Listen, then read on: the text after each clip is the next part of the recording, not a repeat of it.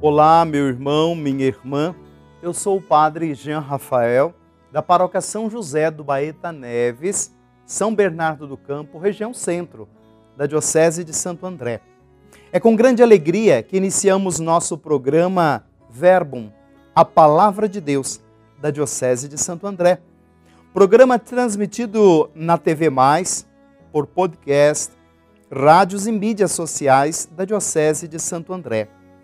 Neste dia 9 de maio de 2023, terça-feira, queremos meditar o Evangelho de São João, do capítulo 14, versículos de 27 a 31.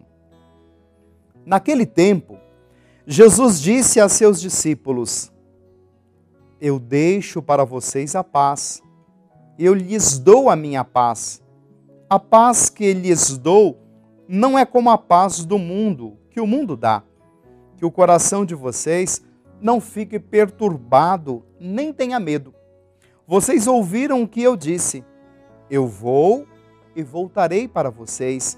Se vocês me amassem, ficariam alegres, porque eu vou para o Pai, pois o Pai é maior do que eu. Agora eu lhes digo isso antes que aconteça, para que quando acontecer, vocês acreditem. Já não vou falar muitas coisas a vocês. O chefe do mundo está chegando.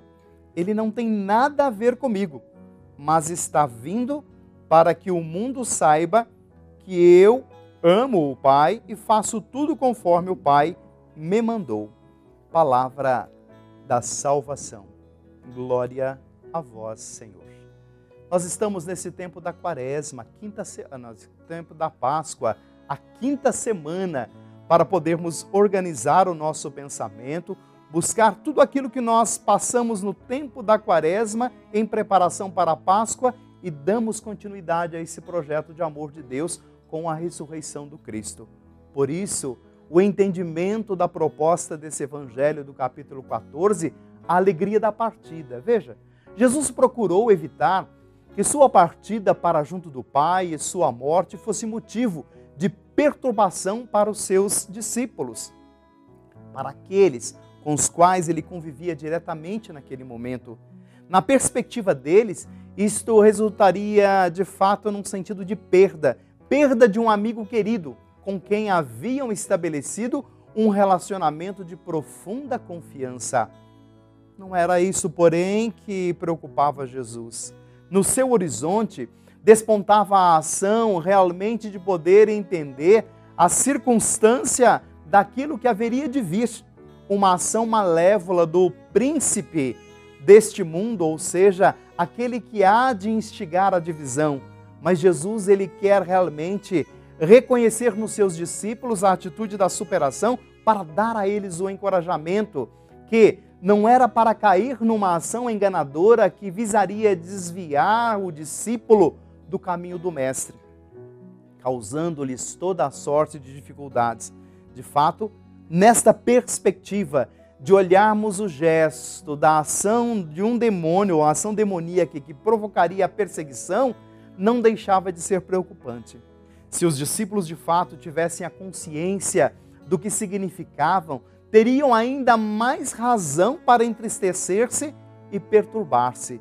Por isso é um convite para você, irmão e irmã, que tantas vezes damos espaço à divisão, à miséria, para que esta realidade, tantas vezes, no que nos frustra, não nos deixe acabrunhados. Mas ao mesmo tempo, o discípulo, como os discípulos do Cristo, você, fiel batizado, deve se alegrar, porque a partida de Jesus ao céu ela nos trouxe o verdadeiro sentido do caminho, do resgate da humanidade, para trilharmos também a responsabilidade de que um dia poderemos propor a nossa, na nossa própria história a nossa caminhada de estar com Deus. Por isso, na casa do Pai, Ele vai preparar para nós um lugar. A partida de Jesus, naturalmente, era inevitável, é inadiável. Sua permanência terrena junto aos seus não podia prolongar-se indefinitivamente, mas uma vez concluída a sua missão terrena, na hora de voltar para o Pai, era hora de começar a missão celeste. Portanto, o convite dado a todos nós, aos discípulos e discípulas, bem como aos discípulos do Cristo, caberia levar adiante a missão do Mestre Jesus. A compreensão disso deveria afastar-se deles todo medo, toda tristeza, embora sendo uma dura experiência, todo discípulo, como os discípulos de Jesus, tinham motivos para se alegrar com a partida de Jesus, porque um dia também nós haveremos de contemplar Deus face a face no céu. Pense nisso, exerça a sua missão com alegria e encorajamento para estarmos em Jesus. Amém. E desça sobre vós e permaneça para sempre a bênção de Deus Todo-Poderoso, Pai, Filho e o Espírito Santo. Amém.